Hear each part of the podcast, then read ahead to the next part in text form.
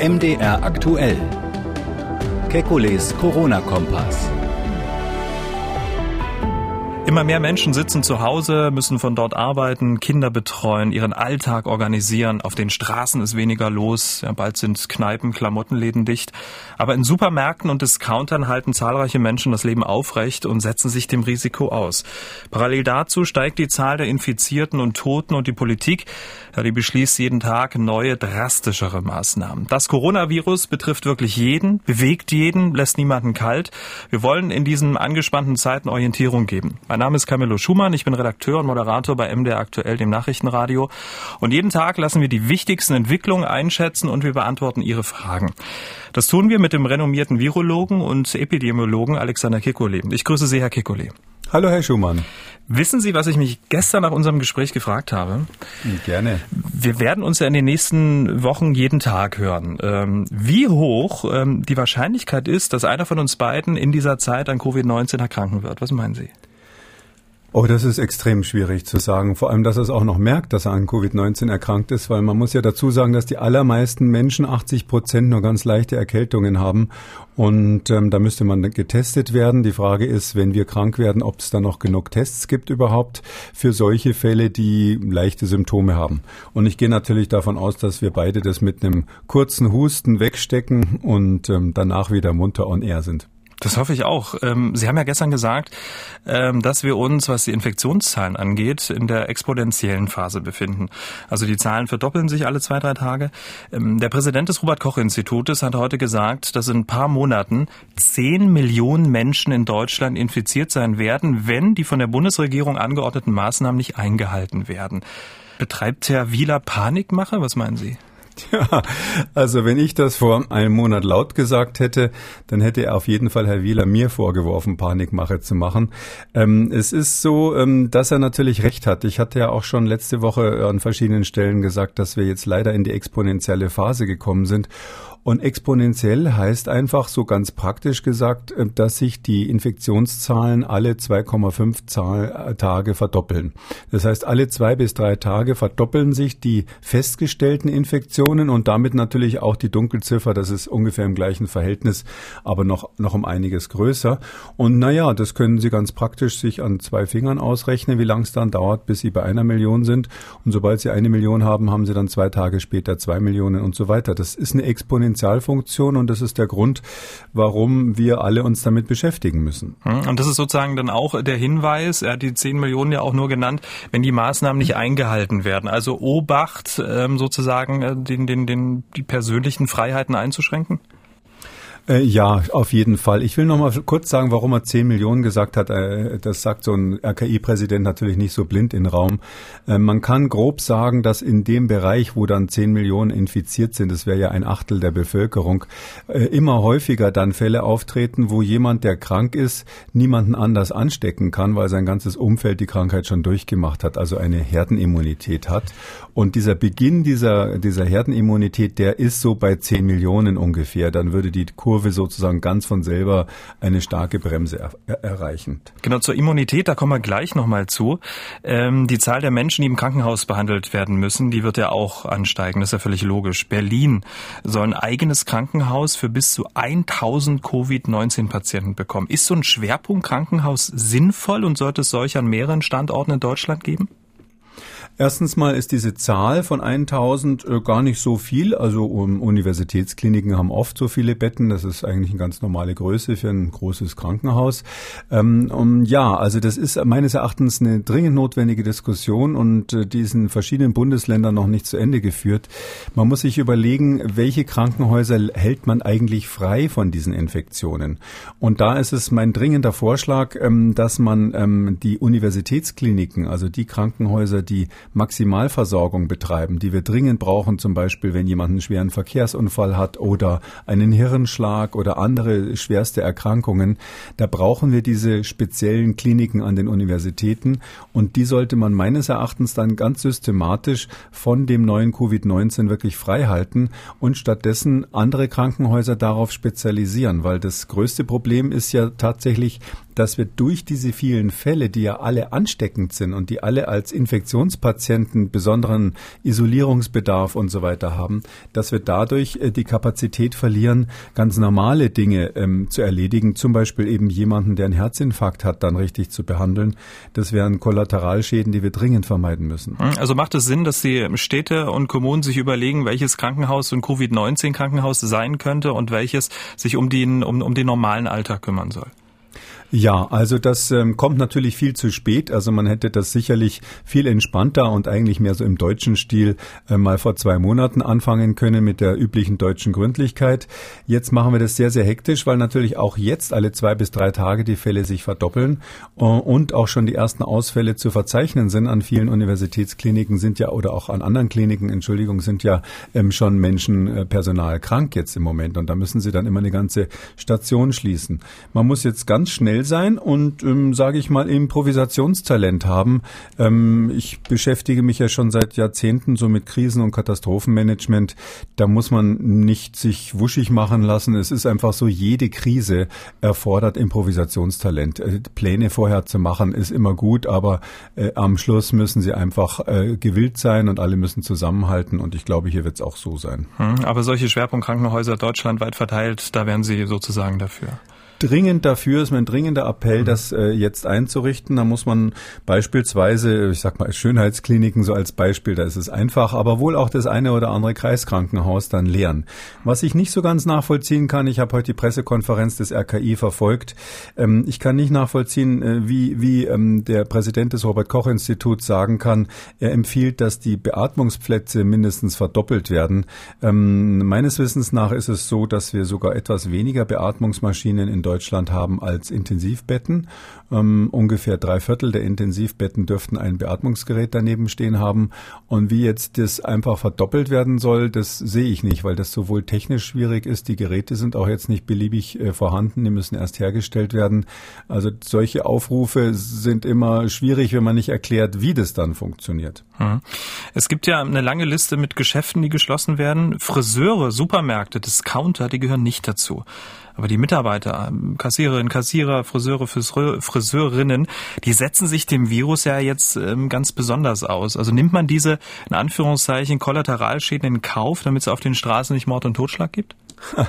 Nein, so würde ich das nicht sehen. Ähm, aber Sie haben natürlich einen ganz, ganz wichtigen Punkt angesprochen. Ich sage es ganz ehrlich, das frage ich mich selber. Ich gehe ja auch manchmal ganz normal einkaufen äh, oder man fährt auch mal mit dem Taxi. Es gibt ja, äh, gibt ja Menschen, die einfach Aufgaben haben, bei denen sie äh, automatisch mit anderen in Kontakt kommen und die nicht sich zu Hause einsperren können. Ähm, ich glaube, für die bräuchten wir wesentlich konkretere Anweisungen als jetzt, wesentlich konkretere Empfehlungen. Auf jeden Fall Fall wäre es dringend notwendig, dass zumindest dieser einfache OP-Mundschutz, also nicht die Atemschutzmaske, sondern der normale OP-Mundschutz für solche Menschen zur Verfügung steht und dass man auch so ein kleines Training mit denen macht, wie man sich verhält. Ich habe also wirklich in den letzten Tagen Situationen erlebt, wo beispielsweise ähm, Kassierer im lauten Ton sich mit irgendeinem Kunden unterhalten haben. Sie erahnen es schon, die haben sich gestritten um die letzten Rollen Toilettenpapier in einem Drogeriemarkt und die, wenn sich dann zwei Leute quasi aus einem Meter Abstand ähm, laut an, ansprechen, dann fliegen die Viren nur so hin und her. Und das wäre natürlich besser, wenn zumindest dann der, der an der Kasse sitzt, einen Mundschutz hat ähm, und zumindest ausgebildet ist und weiß, wie man äh, Übertragungen vermeiden kann. Sie müssen ja davon ausgehen, dass auch mal jemand, der zum Beispiel Friseur wäre oder der Taxifahrer ist, der kann ja durchaus auch mal infiziert sein und ähm, deshalb wäre es sehr, sehr gut, um die anderen zu schützen, wenn solche äh, Berufsgruppen auf jeden Fall mindestens so einen OP-Mundschutz hätten. Mhm, also mindestens OP-Mundschutz für Friseure und ähm, Kassiererinnen, Kassierer, also Mitarbeiter in Supermärkten, weil Sie es gerade angesprochen haben. Die Menschen haben dann Klopapier. Ähm, die große Frage, warum? Äh, gestern im Supermarkt hat es mir eine Verkäuferin gesagt, dass das Virus Durchfall auslöse und deshalb die Menschen wie wild Toilettenpapier kaufen. Herr Gekuli, stimmt das denn? Ja, also es ist so, dass tatsächlich alle Viren, die neu aus dem Tierreich gekommen sind, wie dieses, ähm, die haben die Besonderheit, dass sie im Körper noch kein Organ Organ haben, auf das sie sich so richtig spezialisiert haben. Ähm, Viren, die Leberentzündung machen, die äh, betreffen eben hauptsächlich die Leber und Viren, die woanders was machen, die haben andere Lieblingsorgane.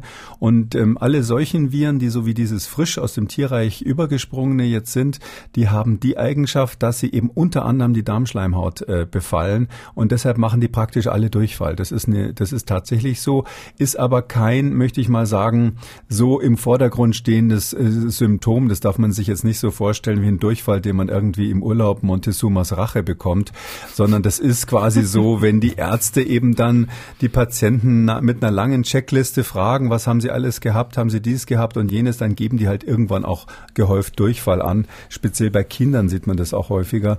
Ähm, das ist aber kein Grund, sich mehr Toilettenpapier zu kaufen. Also der, der, der, der Durchfall ist kein schweres Krankheitssymptom, keine Sache, unter der man wirklich leidet. Ah, okay, also hält sich jetzt nicht ewig sozusagen hält sich nicht ewig, ist äh, eher kurz und äh, steht mit auf der Liste aus dem Grund, weil natürlich die Ärzte äh, müssen sich vorstellen, die haben ja auch ein komplett neues Krankheitsbild, mit dem sie jetzt zu tun haben und denen will man einfach so typische Symptome an die Hand geben.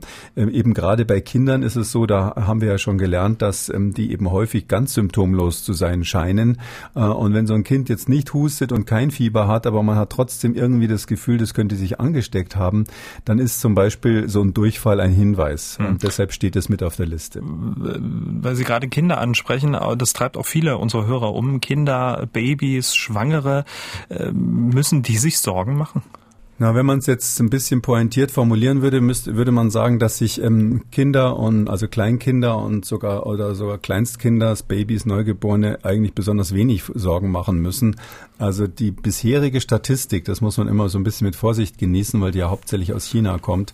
Die bisherige Statistik sagt eigentlich, dass wir bei Kindern ganz häufig die Situation haben, dass die kaum Symptome haben oder gar keine und dass ähm, sie aber äh, ansteckend oder sogar hoch ansteckend sein können. Und ähm, das kennen wir auch von anderen Erkrankungen, die eben mm, vom Tierreich auf den Menschen gesprungen sind. Das haben wir damals zum Beispiel gesehen bei der Schweinepest kurzzeitig, auch bei SARS-1 2003 war das so. Ähm, deshalb ist es eben so dringend richtig gewesen und notwendig gewesen, die Kindergärten und Krippen zu schließen. Das darf aber umgekehrt nicht dazu führen, dass jetzt Eltern sagen, na klasse, äh, meine Kinder sind nicht gefährdet, ich bin auch nicht so, ich bin auch sportlich und jetzt lasse ich es mal einfach laufen, mhm. weil wir immer wieder natürlich einzelne einzelne Fälle haben, wo ohne erkennbaren Grund Menschen natürlich sterben in jedem Lebensalter. Und ähm, je mehr insgesamt krank sind, desto häufiger kommt es natürlich auch zu diesen sogenannten seltenen Todesfällen. Und hm. deshalb würde ich es nicht darauf ankommen lassen. Aha, aber sozusagen bei den bisherigen äh, Infizierten bzw. Todesopfern spielten Babys, Kleinkinder, Schwangere keine Rolle oder eine Überhaupt sehr, sehr untergeordnete Rolle. Rolle. Ganz, ganz untergeordnet. Am Anfang habe ich sogar gedacht, ich habe die Zahlen von Anfang an aus China beobachtet natürlich, da habe ich gedacht, die unterschlagen uns das, um ehrlich zu sein. Und das war aber nicht so. Das hat sich dann auch bei den Ausbrüchen in äh, Südkorea zum Beispiel wieder gezeigt. Und die Südkoreaner sind ja sehr offen mit diesen Daten. Nee, nee, das ist tatsächlich so, dass die bisher eben keine häufigen Symptome zeigen. Es gibt übrigens auch kein äh, Signal, wie wir das nennen, statistisch bei den Schwangeren. Also normalerweise sieht man relativ früh, wenn Schwangere ähm, höheres Risiko haben, weil die natürlich besondere Aufmerksamkeit bezüglich ihrer Gesundheit haben.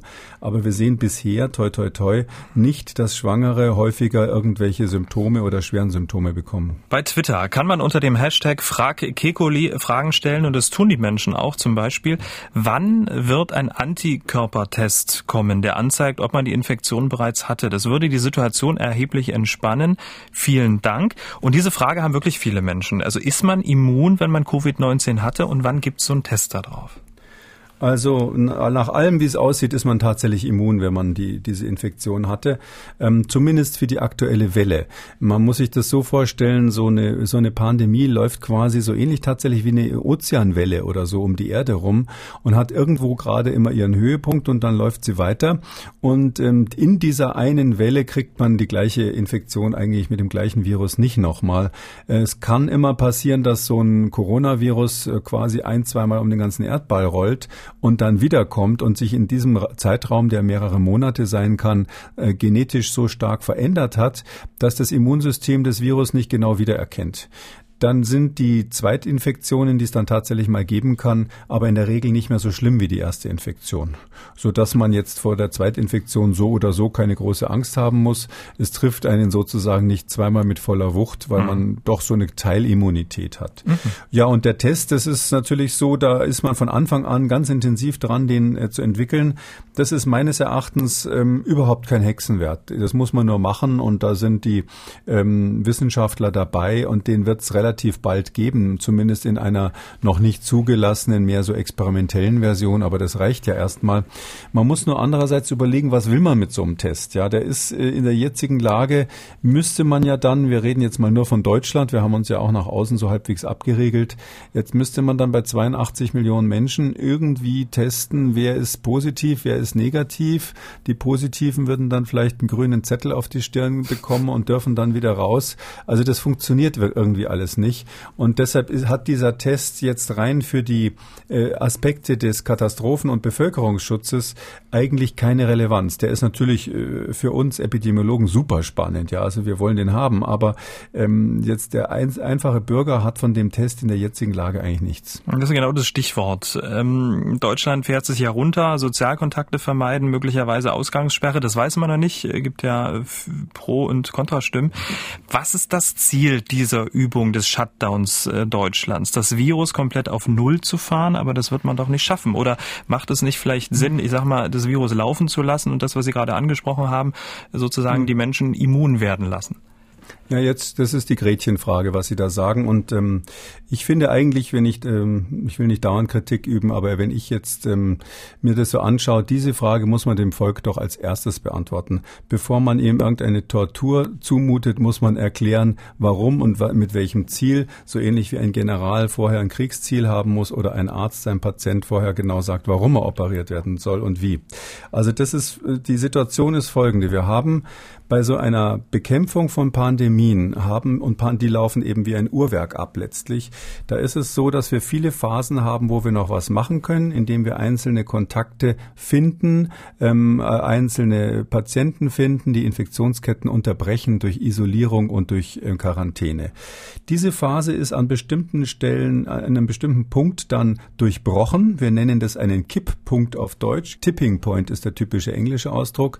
Und ähm, daher sind wir dann dann in der Situation, dass wir danach das nicht mehr machen können. Und diesen Tipping Point, diesen Kipppunkt haben wir überschritten. Wir sind jetzt in der rein exponentiellen Phase und zwar erst seit ganz kurzem. Das ist vielleicht, würde ich jetzt tatsächlich mal sagen, äh, durch die Entscheidung der Bundesregierung nach den Ferien die Schulen wieder zu öffnen, ist das passiert, dass wir jetzt in diese exponentielle Phase gekommen sind. Und jetzt ist diese, dieses äh, landesweite Schließung des gesellschaftlichen Lebens, das Stichwort Shutdown ist hier eigentlich gar nicht falsch, ähm, dadurch dadurch ist, das ist eigentlich der Versuch, indem man alle Menschen in einer Zeit, wo sie wo die äh, normale Inkubationszeit ähm, stattfindet. Also maximal zwei Wochen ist ja die Zeit zwischen Infektion und Ausbruch der Krankheit. Das heißt also zwei Wochen plus ein paar Tage Reserve muss man die Menschen daran hindern, Kontakt zueinander zu haben. Und dann schafft man es vielleicht, wieder vor diesen Punkt zu kommen, wo das umgekippt ist. Also dieses exponentielle Wachstum der Infektionen, diese exponentielle Zunahme zu durchbrechen. Und wenn ich es mal so sagen darf, die Uhr von eine Minute nach zwölf auf eine Minute vor zwölf wieder zurückzustellen. Mhm. Das ist ein Versuch, ein groß angelegter, da müssen wir mitmachen und das hat äh, der RKI-Präsident heute zum ersten Mal wirklich in dramatischen Worten geschildert, eben auch mit der Aussicht, wie viele dann andernfalls infiziert werden könnten, ähm, weil das quasi, sage ich mal, unsere letzte Chance ist, so einen rein exponentiellen, explosionsartigen Anstieg der Erkrankungen zu vermeiden. Ähm, daher äh, kann ich nur sagen, das muss man wirklich in der jetzigen Lage ernst nehmen. Die Alternative, die Sie angesprochen haben, ist natürlich auch wichtig. Ja, man hätte am Anfang an, von Anfang an sagen können, was passiert eigentlich, wenn wir jetzt diese Welle sozusagen ganz drastisch auf uns zulaufen lassen und einfach nichts machen? Oder die Alternative könnte auch sein, man schließt nur die Alten weg, die besonders gefährdet sind und alle Diabetiker und, und Lungenkranken und so weiter. Die schließt man in so eine Art Vor ein und sie, sieht zu, dass die nicht infiziert werden. Und bei allen anderen lässt man die Welle einfach durchlaufen und hat halt dann irgendwas eine kleine Letalität, die dann eigentlich nicht, nicht weit weg ist von einer schweren saisonalen Grippe. Ähm, das hat diese Option wird natürlich wurde natürlich diskutiert. Ähm, ich weiß nicht, ob es in Deutschland diskutiert wurde, aber internationale Epidemiologen haben sich das natürlich überlegt. Das hat man letztlich nicht gewagt, weil man dieses Virus nicht gut genug kennt. Das läuft auf uns zu und wer will sagen, dass es besser ist, nichts zu tun und sich das sozusagen einfach mal anzutun und gefallen zu lassen? Die Entscheidung hat keiner gewagt zu treffen, nirgendwo auf der Welt. Kein Land hat das gemacht und deshalb konnte Deutschland gerade im europäischen Verbund natürlich nicht als einziges sagen, wir lassen es jetzt mal drauf ankommen. Hm. Ich gebe Ihnen mal ein Bild, das ist so ähnlich, als wenn Sie einen Tiger haben, der auf Sie zuläuft und Sie wissen nicht, will der Sie jetzt fressen und töten oder will der nur spielen? Und der springt auf Sie zu und die, die Nerven zu haben, dann stehen zu bleiben und zu sagen, okay, ich lasse es jetzt mal drauf ankommen, das hatte einfach niemand, aber wir wissen nie, wie das, wir wissen wirklich nicht, wie dieses Experiment sonst ausgegangen wäre. Mhm. In der Regel frisst der Tiger mich dann, oder? Das kommt sehr drauf an. Nee, es ist tatsächlich so solche, das kommt wirklich drauf an, ob er Hunger hat, ja, und mhm. ähm, ein Dompteur kann durchaus unterscheiden, was der Tiger gerade vorhat. Ähm, und das Bild ist vielleicht deshalb auch ganz gut, weil natürlich die Epidemiologen als Dompteure in dem Fall sich einfach am Ende nicht einig waren. Ich kann ganz offen sagen, es gab jetzt in den Fachkreisen, in Deutschland kenne ich die Diskussion nicht, aber in Asien, in Hongkong wurde das intensiv diskutiert. Da haben wir Experten, die auch mit SARS-1 zu tun hatten. Und da gab es einige, die gesagt haben, wir, wir lassen es jetzt darauf ankommen, weil ja die Kollateralschäden durch die, ähm, durch die Maßnahmen, durch die antiepidemischen Maßnahmen, die sind ja äh, zumindest wirtschaftlich viel, viel gravierender als die Schäden durch die Krankheit selbst. Hm. Hätte, hätte Fahrradkette, ähm, aber trotzdem, wie hätten Sie entschieden?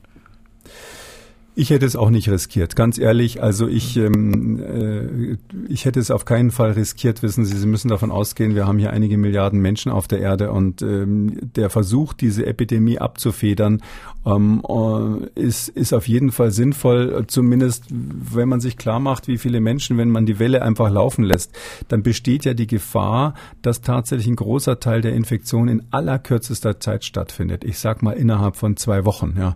Und ähm, selbst wenn es dann bei vielen Menschen nicht so schlimm verläuft, haben sie doch immer ein paar dabei, die auf die Intensivstation müssen. Und das würden sie von der Kapazität nicht hinkriegen. Deshalb wäre ich immer dafür gewesen, Sicherheit vor Experiment. Okay. Damit kommen wir jetzt ähm, an die Stelle, wo wir noch ganz viele Fragen unserer Hörer beantworten wollen. Wir starten wieder eine Runde, Herr Kikuli, schnelle Frage, schnelle Antwort. Sie wissen, was das bedeutet. Schnell antworten. Unter dem Hashtag Frag Kekuli bei Twitter diese Frage. Warum hat Deutschland im Vergleich zu allen anderen betroffenen Ländern so auffällig wenig Todesfälle? Laut John Hopkins University aktuell 26 Tote, in Frankreich 148, obwohl es in Frankreich deutlich weniger Infizierte gibt. Wie ist das erklärbar? Das liegt daran, dass wir ähm, erstens die ähm, Infizierten wirklich relativ vollständig erfassen. Eine hohe Zahl von Todesfällen ist immer ein Hinweis darauf, dass die Zahl der, der nicht erfassten Infizierten, mehr oder minder gesunden, also nur, nur wenig kranken Personen größer ist, äh, sehr groß ist. Und das liegt auch daran, dass natürlich die Todesfälle immer der eigentlichen Infektion sich hinterherziehen. Das heißt also, von der Infektion bis zu dem Moment, wo einer stirbt, dauert es eben lange. Und vor allem jetzt am Anfang, wo unsere Kapazitäten noch vorhanden sind, kann man einen Schwerkranken doch ganz schön lange durch Beatmung und ähnliches ähm, noch äh, äh, am Leben erhalten, bis er dann irgendwann stirbt, sodass das eigentlich leider kein Zeichen für eine tolle deutsche Medizin ist, sondern nur ein Zeichen dafür ist, dass wir am Anfang eines Problems stehen. Mhm. Dann äh, haben uns auch Sportfreaks Fragen gestellt. Alle Fitnessstudios, Sporthallen etc. sind zu in Frankreich. Frankreich, da darf man trotz Ausgangssperre alleine joggen gehen. Ähm, da besteht also kein Risiko? Äh, nein, ich bin absolut gegen die Ausgangssperre. Das habe ich, glaube ich, schon mal gesagt. Das ist so, dass das die nächsten Tage entschieden wird in Deutschland. Und da muss man äh, wirklich vehement sagen, das ist, wäre das falsche Instrument. Es gibt Leute, die das fordern. Ähm, und zwar müssen wir den Deutschen abverlangen. Und das ist eine ganz wichtige Sache. Wenn ihr rausgeht, dann trefft euch nicht draußen wieder in Gruppen und kungelt irgendwie zusammen, sondern bleibt mit den Menschen draußen an der frischen Luft, die eure, sowieso eure, äh, sage ich mal, Quarantänegruppe Gruppe sind in der Wohnung, ähm, dann mach, ist es kein Problem. Solange sie sich nicht mit anderen Menschen treffen, ähm, ist das in Ordnung. Und äh, was eben blüht, ist eine ähnliche Situation wie in Frankreich. Da hat man am Anfang gesagt, okay, die Franzosen sind vernünftig, die dürfen raus. Und ähm, der französische Präsident Macron hat dann äh, leider feststellen müssen, dass die Franzosen dann draußen sich doch wieder zum Buhl spielen und zum auf der Bank zusammenhocken und zu sonst was getroffen haben. Und er musste dann in einem weiteren Schritt das untersagen, weil, weil es einfach nicht funktioniert hat. Ich würde mir sehr, sehr wünschen, wenn die Deutschen da vernünftiger sind und sich draußen auch vernünftig verhalten, weil das könnte dann dazu führen, dass wir jetzt im Frühjahr weiter an die frische Luft äh, dürfen und nicht weiter und nicht im Zimmer sitzen müssen. Ja, eben, es ist ja schön draußen und es wird schön draußen. Also das heißt jetzt. Es, ja, es ist schön und es ist übrigens auch gesund und der Aspekt mhm. mit dem äh, Sport ist ja auch wichtig. Das ist zum Beispiel für einen Kollateraleffekt, den man sich so vorstellen muss. Die Leute machen dann weniger Sport, sitzen mehr in der Bude, äh, futtern irgendwie Trockenchips äh, und ähnliches, äh, sitzen vorm Fernseher die ganze Zeit, äh, gucken sich Serien zum zehnten Mal an. Da gibt's natürlich dann auch von Herz-Kreislauf-Erkrankungen und ähnlichem äh, Kollateralschäden, die entstehen dadurch, dass die Menschen länger dann eben sich nicht mehr bewegen. Hm, also das heißt, alleine joggen gehen kein Problem. Wenn ich jetzt mit drei Kumpels auf der Wiese Fußball spielen will, da wird's schon schwierig. Nein, das, äh, das kommt darauf an, wie sie spielen. Also wenn sie, ich finde, es ist ein gutes Argument, nicht zu faulen, würde ich mal sagen, ja. Äh, und ähm, äh, die Idee hatte ich schon, als der FC Bayern ähm, seinen Spielern verboten hat, ähm, äh, Autogramme zu geben, aber miteinander durften sie alle noch spielen. Da hätte ich eigentlich noch dazu gesagt, und faulen dürfte leider auch nicht mehr, weil das, weil das natürlich dann auch zum intensiven Kontakt in dem Fall mit dem Gegner führt. Also wenn Sie, äh, ich sag mal im Freien so eineinhalb, zwei Meter auseinanderstehen, sind Sie absolut im grünen Bereich. Man kann grundsätzlich sagen, beim Sprechen, wenn man sich gegen, gegenseitig ins Gesicht spricht, dann ist so die Reichweite von diesen Infektionen etwa ein Meter. Und wenn man hustet, ist es äh, zwei Meter, auf jeden Fall zwei Meter. Und im Freien wird das Virus auch immer verblasen. Da ist ja ein bisschen Luftbewegung und ähnliches, so dass ich sagen würde, eineinhalb, zwei Meter Abstand im Freien. Wenn der andere jetzt nicht gerade offensichtlich schwerst krank ist und hustet, ist völlig in Ordnung.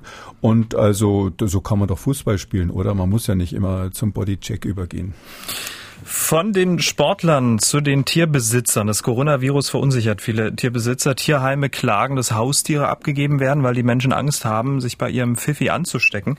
Unsere Hörerin Susanne von Hühn hat uns angerufen und diese Frage. Wir hören mal kurz rein. Meine Frage ist, ob der Hund quasi wie eine Türklinke zu behandeln ist. Also ob das Streicheln des Tieres, ob Pferd oder Hund, ist ja wurscht, ähm, unterbunden werden sollte, damit nicht Keime von Tier auf Mensch durch diesen Kontakt, äh, das Streicheln des Tieres übertragen werden. Herr Kekulé, ist der Hund ab jetzt eine Türklinke? Also Sie können natürlich Ihre Türklinke streicheln, das kann man sicher machen. Also ich würde sagen, der, äh, der Hund, da ist Folgendes zu sagen. Also erstens, ganz grundsätzlich, und das werden wir wahrscheinlich in diesen Gesprächen immer wieder betonen müssen, wir haben es ja nicht mit Ebola zu tun und wir müssen keinen hundertprozentigen Schutz machen. Ich höre das so oft, so viele Menschen überlegen sich irgendwas Verquastes, Spezielles irgendwie, wo noch die Viren in die Wohnung kommen können. Da, da, da, das hat so leicht paranoide Züge, weil man vielleicht Gruselfilme gesehen hat mit irgendwelchen Viren, die da ausgebrochen sind. Wir müssen einfach alles, was wir machen, so machen, dass wir eine 90-prozentige Sicherheit herstellen. Ich spreche jetzt nicht von den Schwerstkranken und den sehr, sehr Alten, aber die normalen, normal gefährdeten Personen, Unternehmen, die sollen so auf 90 Prozent gehen und das 10 Prozent Risiko oder 5 Prozent Risiko einfach in Kauf nehmen, sonst machen sie sich wahnsinnig. Und das, der Hund ist ein gutes Beispiel. Äh, wenn man, äh, es ist so, dass diese Viren auf Fell äh, ganz, ganz kurze Überlebenszeit haben. Aus verschiedenen Gründen. Da sind Substanzen drauf, die die Viren inaktivieren. Die Viren können sich nicht richtig festhalten. Das sind ja so kleine Fettbläschen, kann man sich äh, fast vorstellen, so ganz winzig kleine. Und die sind auf so, ha auf so Haaren, Hundehaaren, Tierhaaren sind die ganz schnell kaputt. Das heißt, der Hund ist im Gegensatz zum, zur Türklinke, wenn sie aus Metall oder aus, aus, aus einem glatten Kunststoff ist, ist die Türklinke viel besser als Platz für das Virus. Der Hund ist schlecht. Deshalb hätte ich vor meinem Hund aus rein rein epidemiologischen Gründen keine große Angst. Es wäre auch nicht sinnvoll, vor dem Angst zu haben. Und bitte geben Sie die Hunde nicht ins Tierheim. Gehen Sie mit denen raus an die frische Luft. Äh, das ist äh, auf jeden Fall gesünder, auch für die Psyche. Wir müssen ja ein bisschen dran denken, dass wir uns hier nicht verrückt machen lassen. Und das gilt für alle Haustiere, oder? Es gilt für alle Haustiere mit Fell, außer Sie haben ein Haustier, was außen eine Teflonschicht hat oder, oder wie eine Türklinke aus Metall ist.